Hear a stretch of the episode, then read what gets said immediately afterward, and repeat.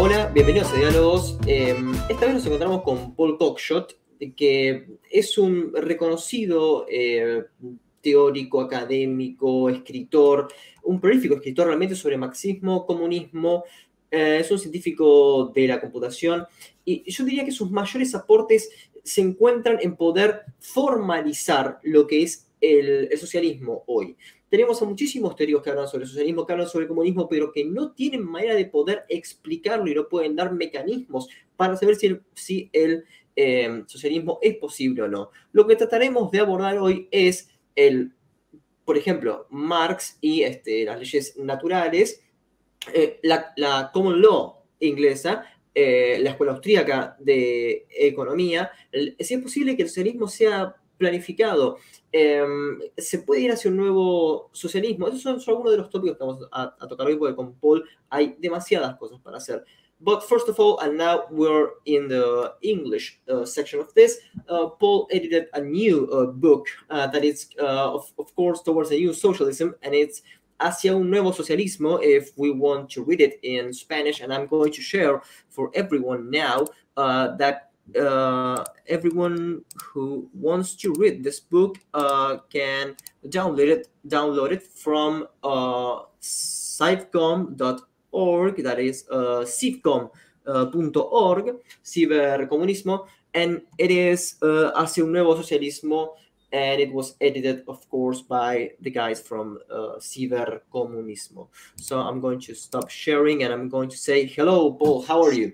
Hi Okay, so we have a lot of topics to to to cover, and one of the um, most prominent things that I notice in your works is that uh, you make uh, like op- operative uh, ways of putting socialism. It's not like just after abstract words that we cannot measure, and one of those um, uh, clear examples of that is uh, your works against Mises under comparison with Kantorovich and the works against Hayek. Um, among others. But I'm talking about the Austrian School of Economics. So mainly the two topics that I, I want to discuss is the value theory of labor um, and the economic planification. So um, value theory, how can you say that the Marxist theory is true? It's true, and the Austrian uh, is false.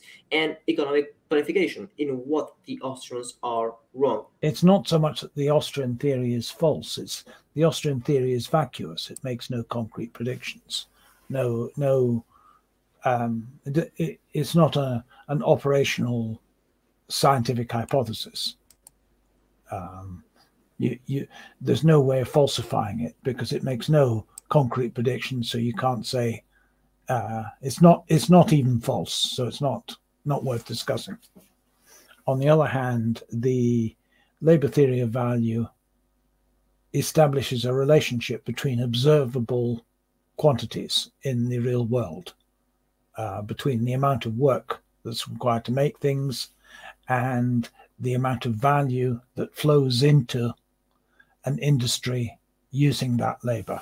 And you find that, as Marx said, and as Adam Smith said, and as Ricardo said, the two are highly correlated. And that is basically what the labor theory of value claimed. It claimed it from the 18th century. Uh, it wasn't really until the late 20th century that the data was available to systematically test it and as soon as it was systematically tested, which was done by Shaikh and his co-workers in the in the late 80s or early 90s, it was found to be true. And repeated econometric tests subsequent to that have confirmed it. Neoclassical or the neoclassical theory at least is more concrete than the Austrian the late Austrian theory but the problem with the neoclassical theory is it's underdetermined. You you've got supply and demand curves, which are typically drawn as curves, which implies at least second order polynomials, um, which means it in order to explain two observables, a price and a quantity, you have uh, four unknowns. So completely undetermined theory if you've got an underdetermined theory, you can't falsify it because it can be it's got enough free variables or fudge factors that you can use it to fit any observation you like. Um, I'm going to make a note. Uh, you cite this works in Testing Marx, that's paper of yours, and you uh, you quote the the works, the literature of of Shaikh, uh, Petrovich, and Ochoa, among others. Yes. And, but uh, I, I I wanted to go to the to the core of the uh, of the Austrian theory that is that uh, the the society reproduces itself through prices that is uh, through a spontaneous order. And uh, uh, Friedrich von Hayek actually says that uh, that the markets are guided by prices, and uh, and a society cannot function without prices. So, do you find this uh, hypothesis well, that is the, the, the, the, the statement that the order in a commodity producing society is spontaneous or anarchic isn't due to Hayek. I mean, that's that's common parlance of the whole socialist uh, literature in the late 19th century, early 20th century. So there's nothing specifically Hayekian about that claim. The the um, claim that is uh, absurd on Hayek's part is that uh, an economy can't function without crises because we know for prolonged periods, um, well, fairly prolonged periods, economies have operated without crises. We know the, the Soviet economy didn't undergo any recessions um, from the time they started planning to, to the time it was um, broken up. So it's, I meant, I meant false. prices. I meant prices, not prices. Prices. Oh, cr- prices, not crisis. Mm-hmm. Yeah. Ah, sorry. Um,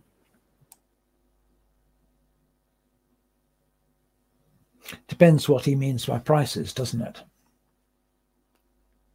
Uh, yes. Well, uh, this this is uh, this actually can be found in Hayek and Friedman that uh, you don't need to know what happens in the coal market or in the oil market.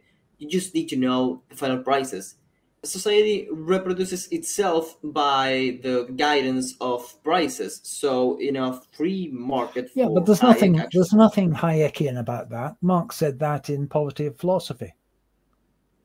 I mean, that's just a, a description of commodity producing society. Well, that's true of commodity producing society, yes, but it doesn't prove that that's true of all societies.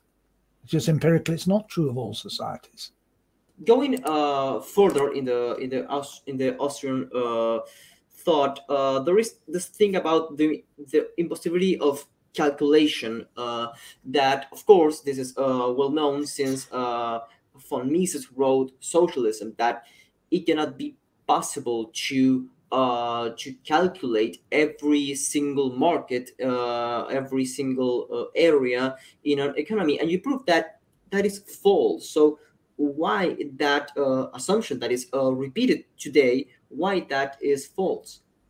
I mean, it it is repeated because it's um, there's a political motivation between be, behind repeating it.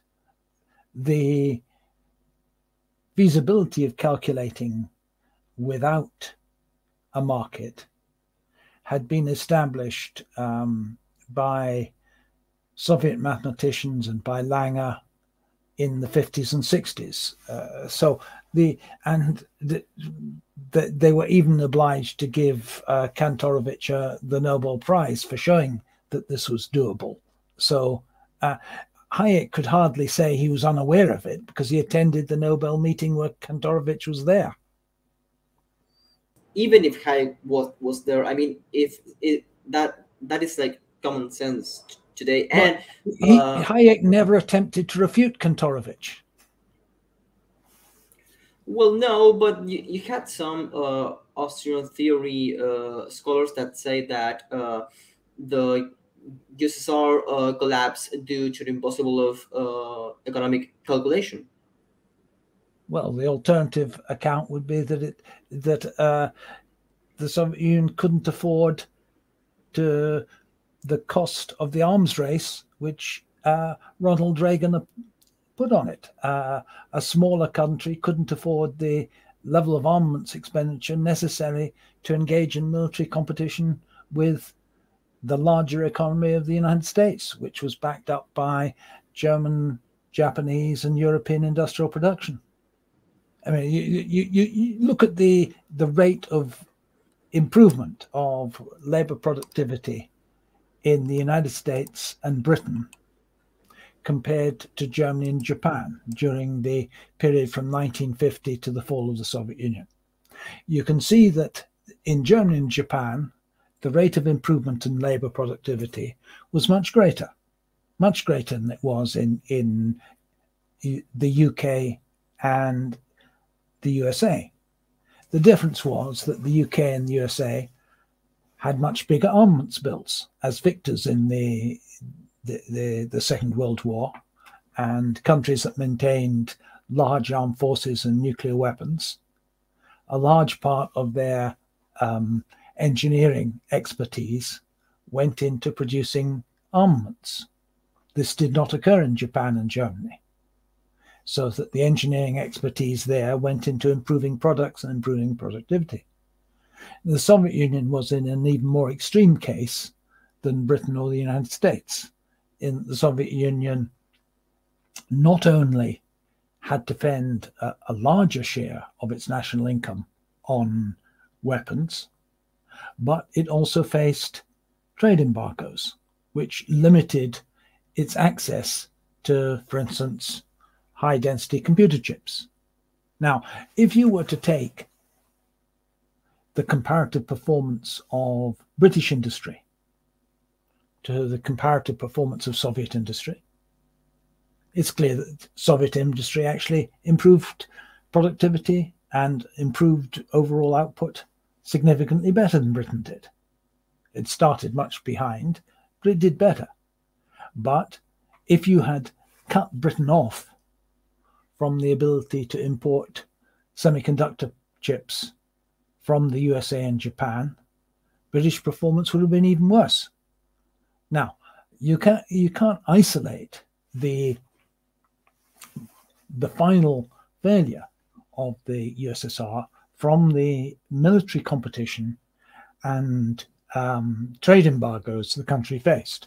Well, uh, uh, finishing with this uh, thing with the Austrian school, uh, one of the uh, um, strongest arguments that uh, Hayek does, and actually is not taking into account in the literature, or maybe uh, the general public that discusses his works, is that he always correlates the common law system that for example, in the UK or or United States, the common law system with uh, a better performance in economy. Why did but, why did Britain fall so far behind Germany and Japan then? Exactly. Yes, uh, that's the point that I wanted to make. Um, but the thing is that uh, uh, what will be the thing because you talk about this in in in your books. Uh, the legal system in a communist society. If you want to get a, a grasp of this, you should read the work of uh, Pashukanis, General Theory of Law and Marxism. Dates from the late 1920s. Um, and it is an extended treatise on the extent to which the basic categories of capitalist law are categories which arise from commodity exchange. And this applies not just to civil law, but to the, the ideas in criminal law as well. Um, that it, it, it, the society is so deeply entrenched in commodity production that its entire mode of thinking about law is is influenced by that. There's a very interesting paper of you that uh, that is called uh, a note on the organic composition of capital and profit rates, and one thing that uh, comes to my mind is that uh, how uh, you come into the, the conclusion that um, will actually uh, there is a substantial and, and I'm going to uh, say I'm going to read it. There is a substantial and statistics, statistics, statistically significant negative association between organic composition and profit rate across sectors. Yes. And the empirical evidence is from the U.S. economy from 1987. So, uh, is this? It's subsequently been verified for all the other OECD countries. It's a necessary consequence of the law of value. Yes, and well, that was the point that I, that I wanted to to explore. How is that the necessary co consequence of the law of value? Because value is created by labor. If the ratio of new labor to the value of capital stock falls, the ratio of profit to capital stock will tend to fall as well, and therefore that'll appear as a lower rate of profit. Ricardo had a false hypothesis that the rate of profit would equalize, but it, it isn't true. It's an illusion, an illusion engendered by competition. The idea that um, the profit rate equalizes is a side effect of the stock market because if you look at the stock market, the rate of return on different types of shares will tend to equalize. But that's because the prices of the shares move up and down to ensure the equalization. And that can happen very rapidly. Um, but actual physical capital can't move in the same way as the price of shares in the stock market. You can't transfer capital in the form of railway bridges into capital in the form of semiconductor plants. They're, they're, they're physically different things and they're not mobile. And and, and, and yes, and, and I, was, I was thinking uh, related with the with the with the re relation of labor and and profit. Uh, there is a, a sentence that I know better in, in Spanish that in English, but it, it says like uh, Marx stated that uh, the middle class will, will get uh, that sorry that the proletarian will get uh, poorer uh, within the years. And well, the argument is that well we cannot see that today because uh, people are living better. But in a paper of yours, you demonstrate that that since the 1970s there is a deeply uh, concentration of profit and the relation between capital and labor is even uh, uh, it's bigger uh, since the 1970s how uh, can you explain that? Well the, the, the the subdivision of income between social classes depends on a number of factors. Um, among them the relative rate of growth of the the working class, if it's growing rapidly relative to the stock of capital, then the share of wages tends to fall. If the stock of capital is rising rapidly relative to the size of the working class, then the bargaining position of the working class is strong and wages tend to rise. Other factors are the legal environment, whether trade unions are in a strong legal position or whether the legislation represses the organization of trade unions. So all these things change with time. Um, during the period from 19, say 1939 to um, the mid to late 1970s, the conditions were favorable to trade unions and in the developed capitalist countries. I, that probably was not the case um, in South America, but in developed capitalist countries that was true. And as a result, the relative share of national income going in profit fell, and the relative share in national income going on wages rose. What happened after that was firstly, legal measures were taken against trade unions to restrict their power. Secondly, the rate of accumulation of capital slowed down, and this created chronic unemployment. periods of chronic unemployment mean that the bargaining position of labor becomes poor and wages stagnate or improve very slowly. Uh, for, for the United States, it's very dramatic. From the mid 1970s, the rising level of real wages stops, and the condition of a large part of the population either stagnates or gets worse. And this is most dramatically shown by the falling life expectancy in the United States now. Yes, which but, Angus uh, Deaton got his, his prize for. Yes, but if, even though it may sound like uh, trivial, uh, I would like to know uh, what proper what pr- properties will define neoliberalism for you? Because you mentioned that word that notion uh, in your in your text and it's a concept it's a concept you, you, use and for example when referring to this case that uh, the mixed economy of the united of the united kingdom that uh, um, that got split after the 1970s and you call this the neoliberal period so what will be neoliberalism because there is no consensus uh, for this. Uh, I mean, it's a loose, it's a loose term, but it, it designates a period when um, there was a return to in economic ideology to the ideas of classical liberalism. You got this with the growing influence for, of monetarist theorists like Friedman, the growing influence of Hayek for a period, uh, and the eclipsing of what was taken to be common sense in the previous previous period, which was that the state had to plan things. Uh, there was a the things I'm describing there are the influence of economic ideas, but they actually result in a change in economic policy. Um, it's it's arguable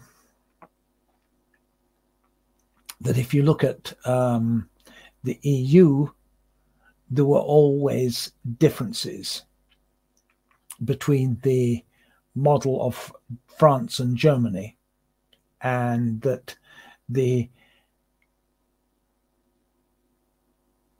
transition to a neoliberal model in um, the EU probably didn't come until you had the Maastricht and, Lis- and Lisbon treaties, at which point a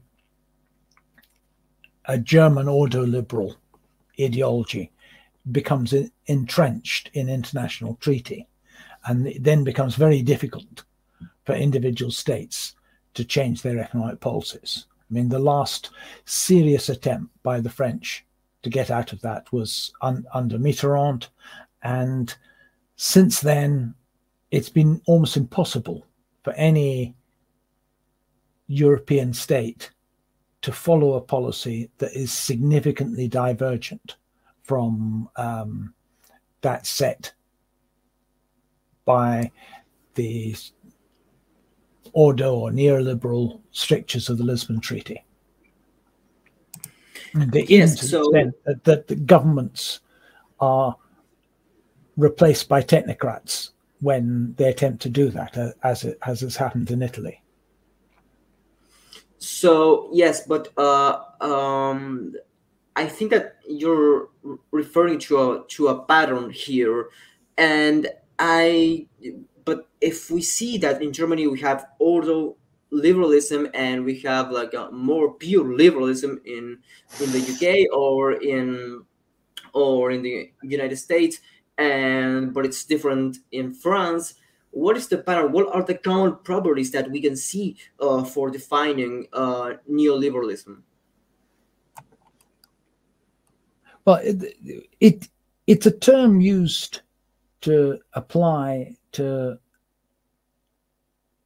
two things. One is an ideology, and two is a set of economic policies. Now, um, the dominance or the strengthening of the ideology occurred before the the shift in economic policy in some countries.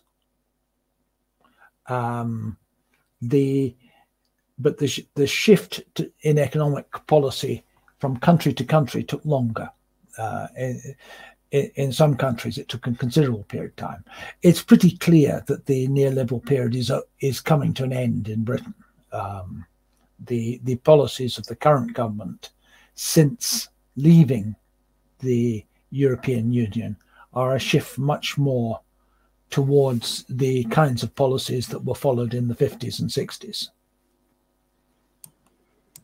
And part, well, part, in... partly this is to, due to the fact that the non liberal policies actually require the nation state and the independence of the nation state. Mm-hmm. But in the same sense, uh, you uh, there's like a misconception generally in the concept of uh, socialism because um, I and I find some uh, different definitions in your own word because if uh, socialism is the workers being the owners of the means of production, uh, how is that related when you talk about the socialist um, um, policies that the that the British state took um, where it was a mixed economy? What will be the socialist um, measures that took uh, this? Because well, it, yeah, you've got to realize there was a big sort of discussion on what socialism meant in the uh, Labour Party, a social democratic movement in, in Britain. Uh, one position was that socialism was whatever the Labour government did, which was Crosland's position. And whatever the Labour government did was largely a compromise between the pressures of the working class and the, the real situation of the then existing British economy. But the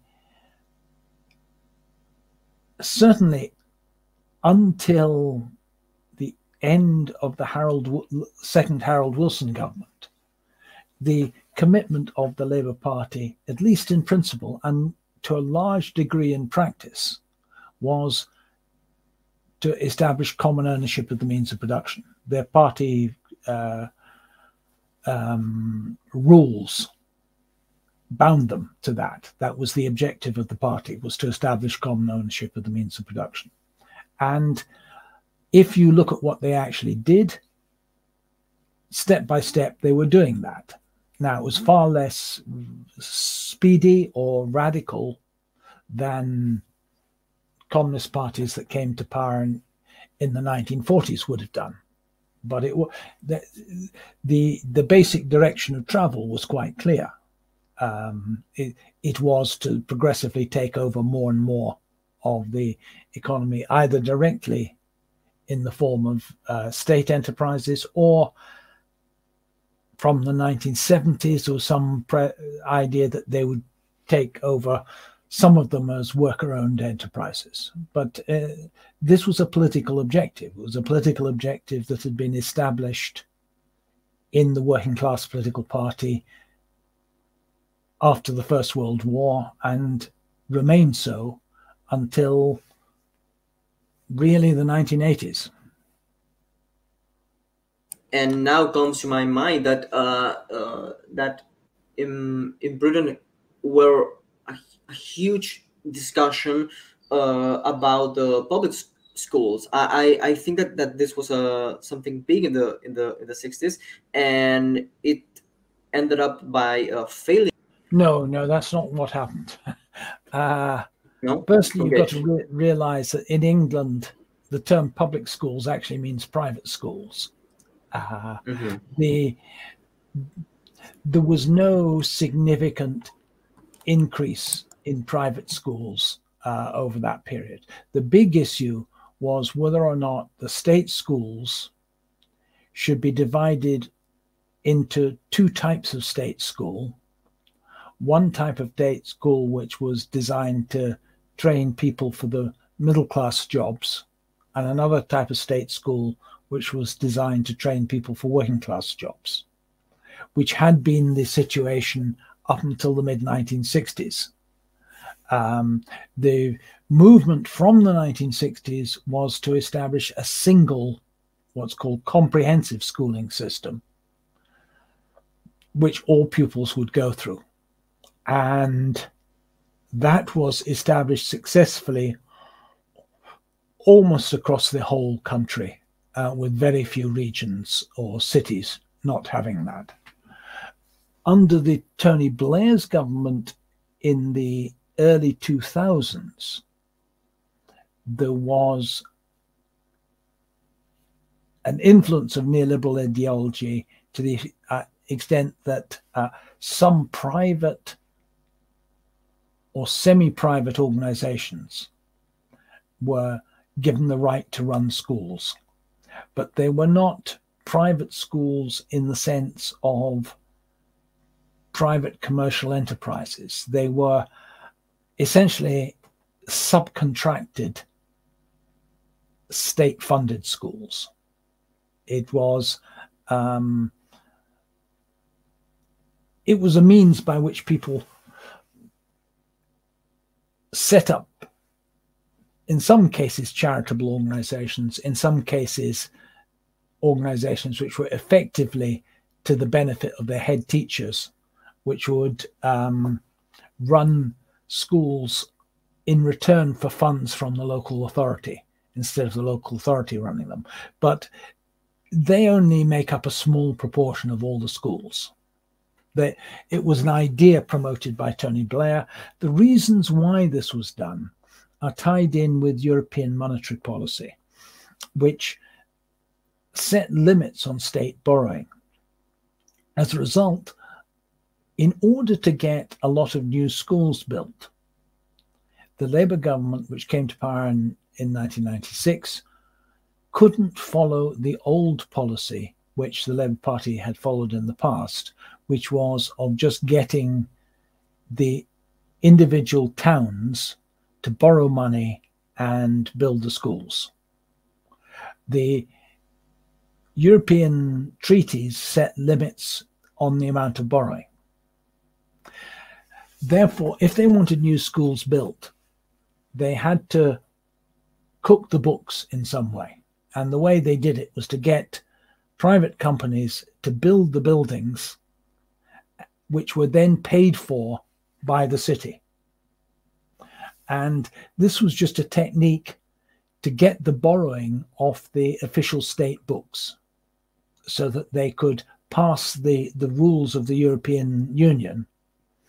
In in effect, it was very expensive because whilst the government can borrow cheap, if a, a private company builds a school and leases it to the the city, the private company will charge much more profit than the city would have had to pay as a public body borrowing on the money market.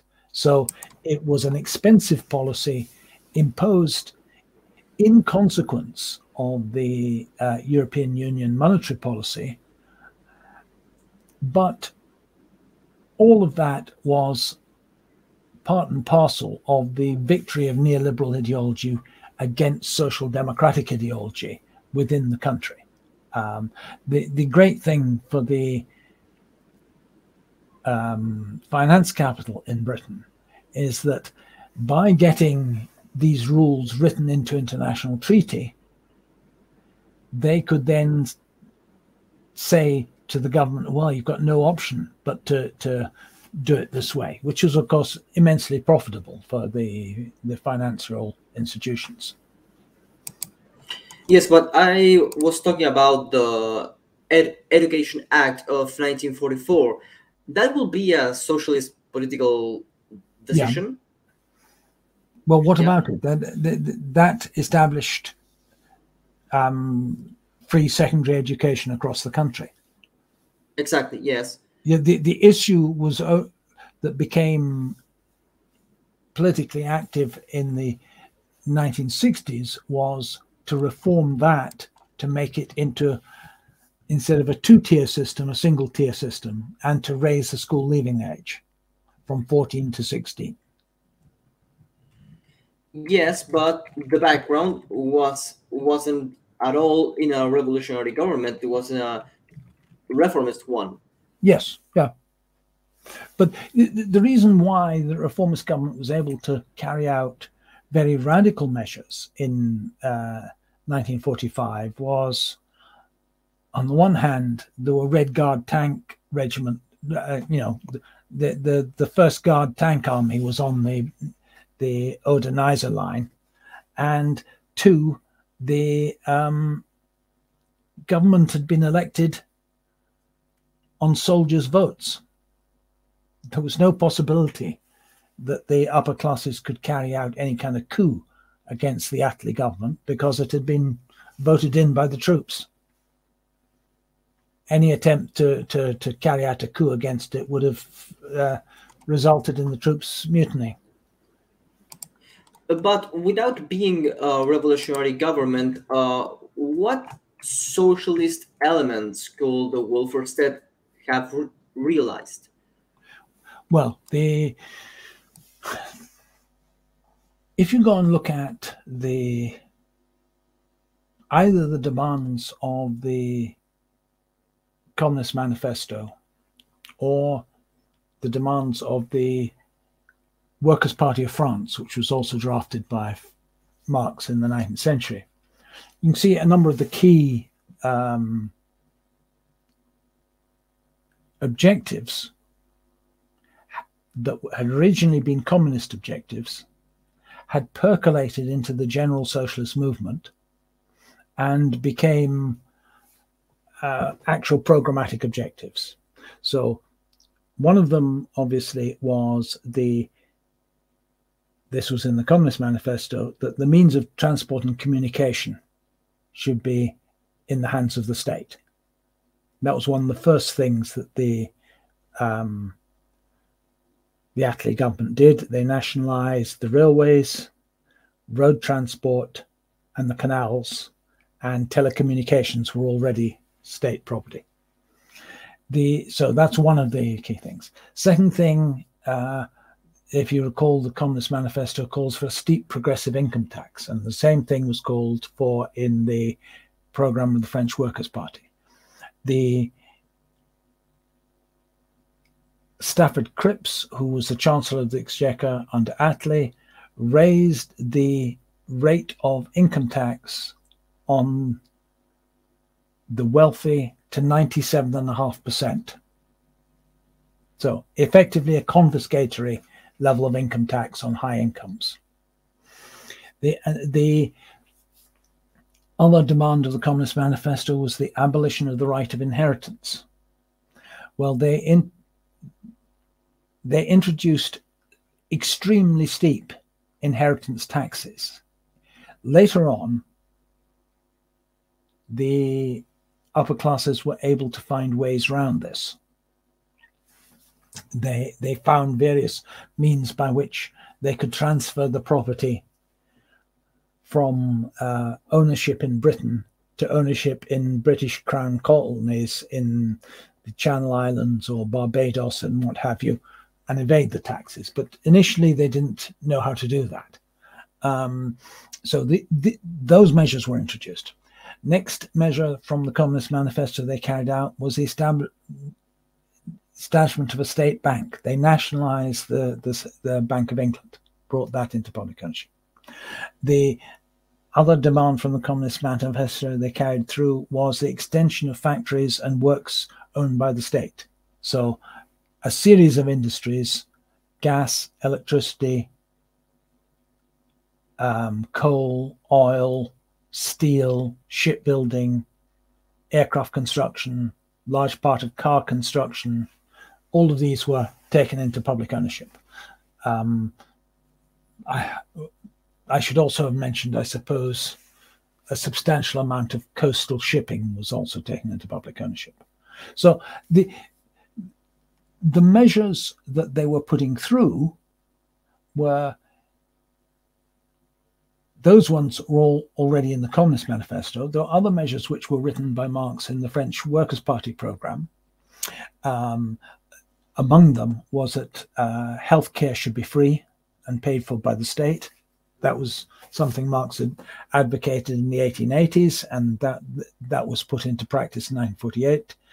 Um, the, the the principle, the upkeep of the cost of upkeep of children should be education should be free, and the cost of upkeep of children should be met by the state.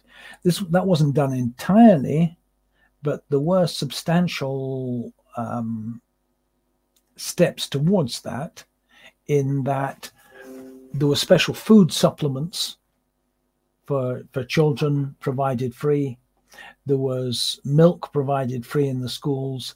The meals were provided free in the schools, um, so that elements of these were, were introduced. So there's a, the point is that the measures that Marx had advocated in the 19th century were measures he believed workers' parties would be able to bring about if they won elections. He thought these were practical measures they could bring about. And these ideas percolated into the general socialist movement, such that when uh, the Labour Party did take power, these were part of the common sense or the common heritage of what everyone believed in. Yes, but uh, this uh, took took place uh, through uh, the common democratic uh, voting uh, process, and I have to say that it was according to the to the times. You know, in in those times, very parts of the world, you have um, the, the same measures or similar measures, but even if economic calculation is possible a new socialism must confront with nowadays political reality. Is that feasible? Because, I mean, we live in a world with flexible markets, with markets ruled by collaborative applications or collaborative e economies, such as Uber, Airbnb, and so on. So, what work can be done? But the, all of those are the, the operation of those is due to specific um, legal frameworks that allow Uber to evade the the regulations which would otherwise um, any taxi company would be liable to. So th this this is part of an explicit liberal transformation of production relations and legal regulations which can be changed. You can change change the law back to the, the one where Uber would be treated just as an employer and would have to pay wages, you would have to pay uh, uh insurance, have to give holidays, etc.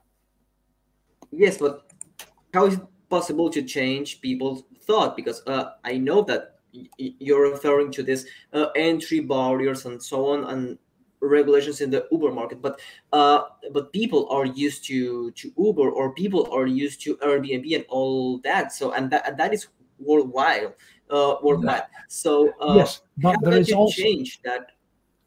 There is also considerable opposition to it, and these things will be determined by struggle in the end.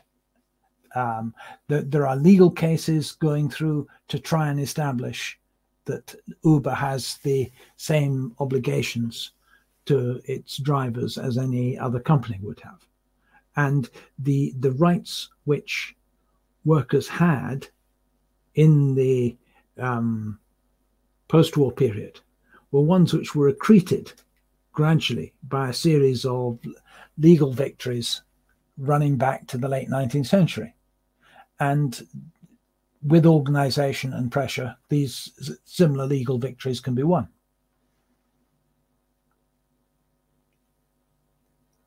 Yes, but I'm not. I'm not talking about uh, Uber or the world of work. I'm just talking that uh, today we live in a, a liberal ideology that uh, I'm, I'm actually writing while while I'm I'm speaking due to um, uh, issues with with internet but uh, we live in a liberal ideology so uh, in to go to a new socialism, we have to change like every mind in every country. It's not only like in Russia and the USSR or in China. Um, no, we, it it will be like a change in the liberal world or in the West. Yes, but I mean that's that had to occur in order to establish a socialist movement in the first place. The circumstances which the neoliberals have created economically has been one in which class contradictions have become uh, aggravated. So that, for example, for the first time in the United States, there is, for sorry, for the first time since the early 20th century, opinion polls show substantial support among the younger generation for ideas of socialism in the US, whereas that simply wasn't the case beforehand. The degradation of the conditions of what they call in America the middle class produces these results. The, the, the whole political establishment of liberalism is being undermined. The whole ideological legitimacy of the state is being undermined. It's questionable whether the United States territorial integrity can even be maintained. You, you they they have tested their social relations to destruction with uh, neoliberalism, and whether or not open class warfare breaks out in the United States is a, a very um, open question. No one would have said that 30 years ago. But a large proportion of the people in the United States think that there's going to be another civil war. That's not a condition of social stability. That's a condition of a society entering into terminal crisis. Yes, but uh, but actually, with the case of the United States, uh, is that uh, the, this thing of American uniqueness uh, that there, there is no uh, big socialist party in the in the United States. So um, how would you create this class conscious of that socialism is needed in the United States or or actually in Argentina and in in in France, uh, you know, in such well, different countries. In in my view, it has to come through a, a movement for radical democracy. In the United States, there's no such movement yet, but the Gilets jaunes in, in France were spontaneously raising these demands.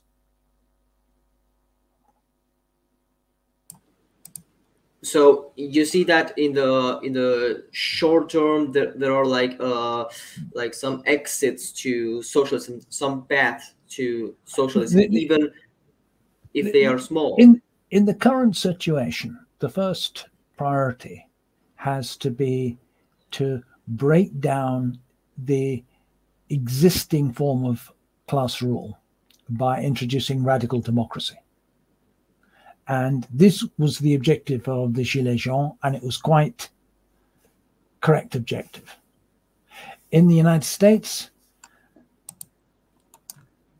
it's not clear because of the the way the ruling classes in America are able to polarize um, the population behind two different fractions of the ruling class between um, the Democrat fraction, which is uh, essentially a liberal high tech fraction, and the Republican fraction.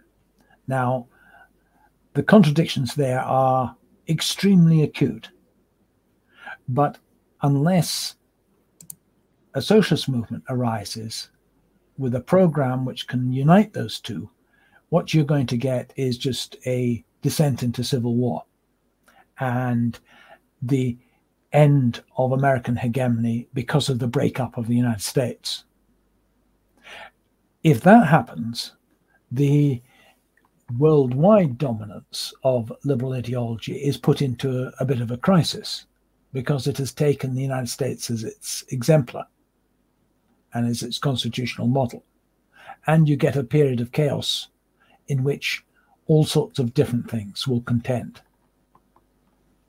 And do you consider because uh, uh, first of all to to make the question if Cuba is actually uh, or was a, so, a socialist uh, state because on the 11th of July of last year uh, there was uh, tremendous uh, mobilizations all over the the island. So um, there seems to be uh, a, a, a, big oppositions in socialist countries as well. How big that opposition was, I don't know. I mean, it, it received a considerable amount of publicity. Whether it really was influential and enough to threaten the, the existing order in Cuba is another matter.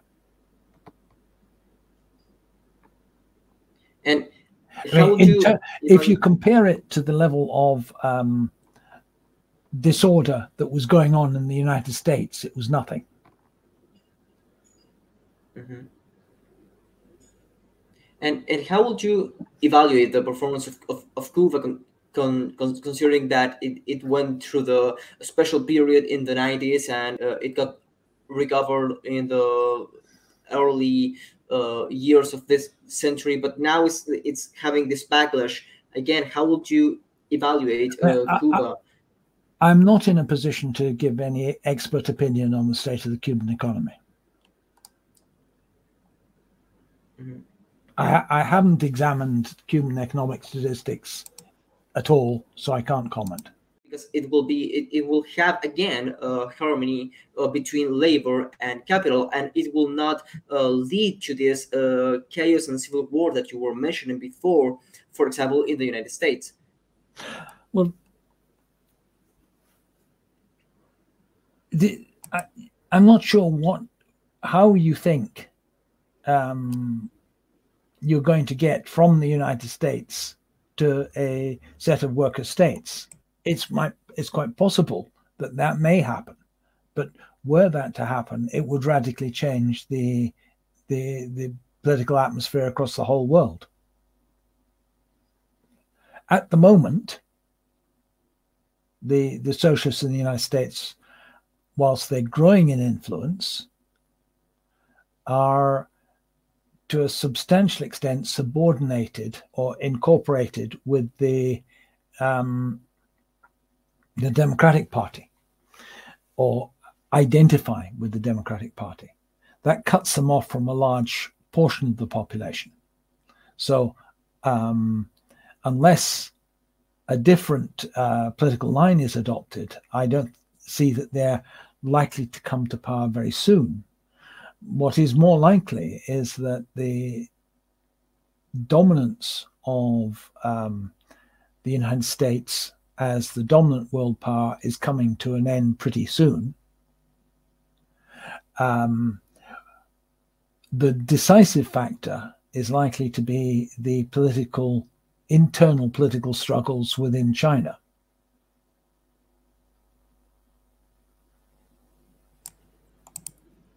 Yes, uh, yes.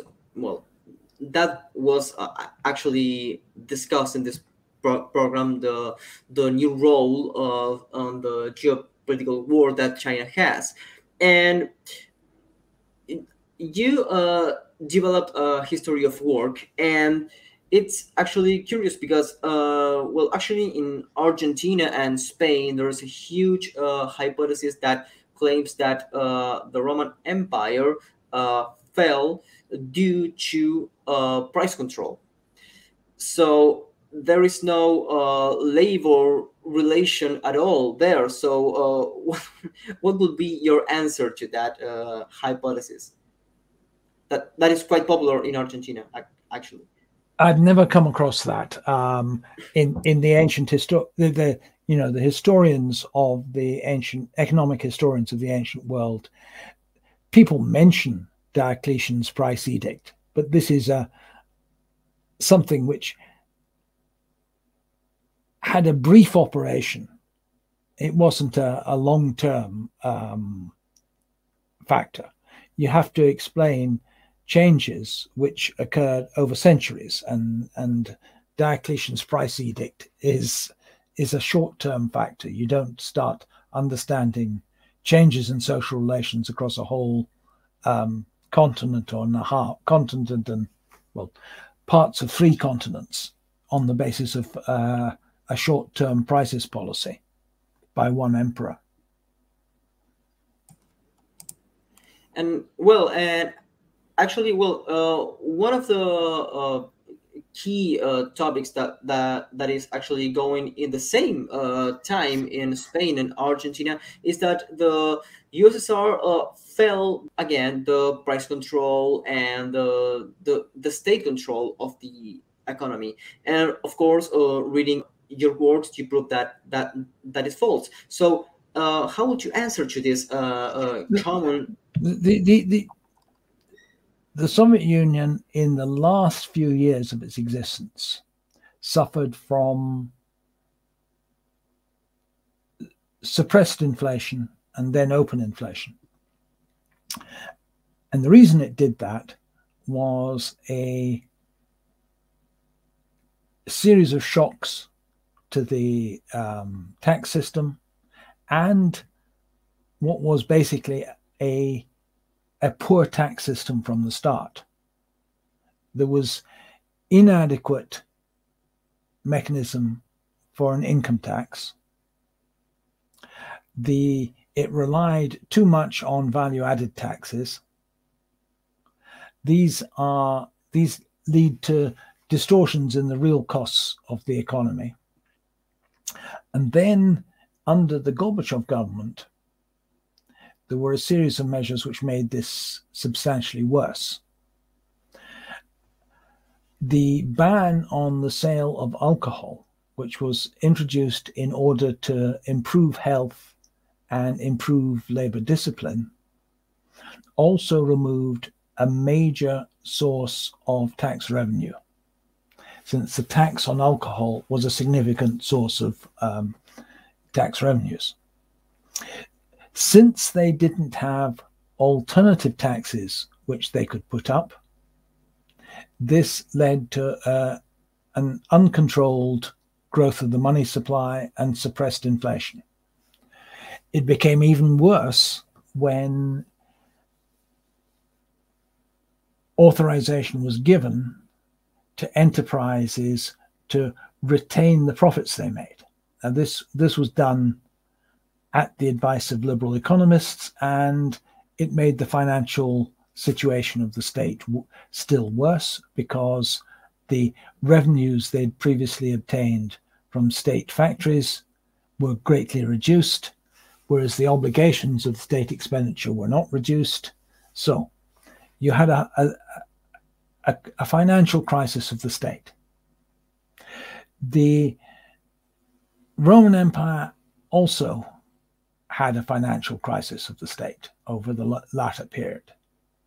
Partly, this becomes evident in the successive devaluations of the denarius during the third century, uh, during which the silver content of the denarius was gradually reduced.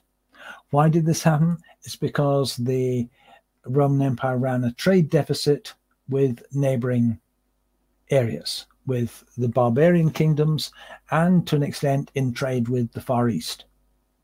This depleted the, the monetary base and resulted in an increasingly token currency. Now, a token currency is viable if you the state has an efficient taxation system. But the taxation system, once areas became not um, purely uh, subjugated territories, but were given free city status, was poor. The, the uh, there was not a anything like an income tax or a land tax operating on the property classes, so that the state revenue tended to decline. The decline in state revenue meant that it was difficult to maintain a salaried bureaucracy. Instead of having a salaried bureaucracy, the bureaucrats had to be given uh, territorial grants of land from which they could collect the rents. And this gradually leads to the transition from a centralized state to a semi feudal, less centralized, and less efficient state structure.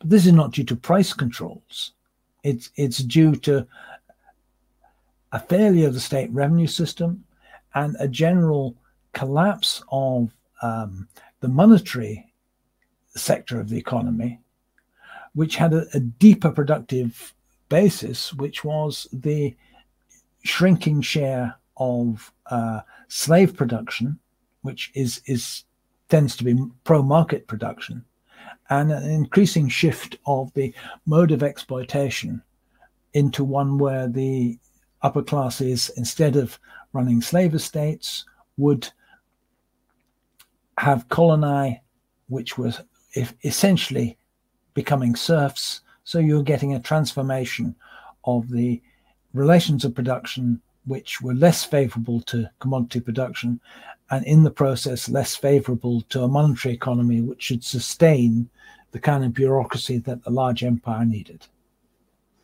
Price controls are nothing to do with it, or a, a temporary measure to try and overcome the um, inflation of the denarius. The after um, Diocletian, you had the re-establishment of a gold standard currency. You actually got substantial in the eastern area of the Roman Empire, at least. You got a substantial um, re emergence of uh, of trade and commodity production, and those areas of the uh, empire didn't collapse. Well, when, when we're talking about the USSR, uh, that remind me of a lecture that Milton Friedman gave. That he uh, said that uh, inflation wasn't uh, an illness of it wasn't an American illness. It wasn't a Soviet illness. It was a printing uh, press uh, illness. So uh, I want to know how do you evaluate the quantitative theory of money that uh, Milton Friedman made famous in the 1970s and 1980s. That is common knowledge. Well, um, it, it, it, has been dis- it's been discredited more recently because um, the um, thing is you, you you've had increases in the money supply for 15, 20 years without market inflation, um, or at least not the degree of inflation that Friedman would have proposed. So it's clear that his his theory is too simple. There's not to say that you can the state can go on funding itself through um, money creation indefinitely. Certainly, if it's if it allows its tax revenue system to deteriorate, then the effectiveness of it being able to um, command um, value, the state money effectiveness to command value, will will depreciate, and it won't be possible to do that. Yes, and if you can, as as we always do with every guest, if you can uh, recommend a book that uh, you would like to the audience to read, that uh, could be fiction or non-fiction, so whatever you you want. Well, I mean, obviously, I recommended one of my own books at the beginning, but that's cheating. Um, I would recommend people read Ursula Le Guin's *The Dispossessed*. Yes, and I think that an, an, another guest uh, actually recommended that if I am not wrong. But thank you, Paul, for your time. And of course, this is going to be uh, seen in February or March. It depends on my uh, ability to uh, edit uh, this. But uh, thank you for the time, and I hope you have a great evening. Okay. Bye for now.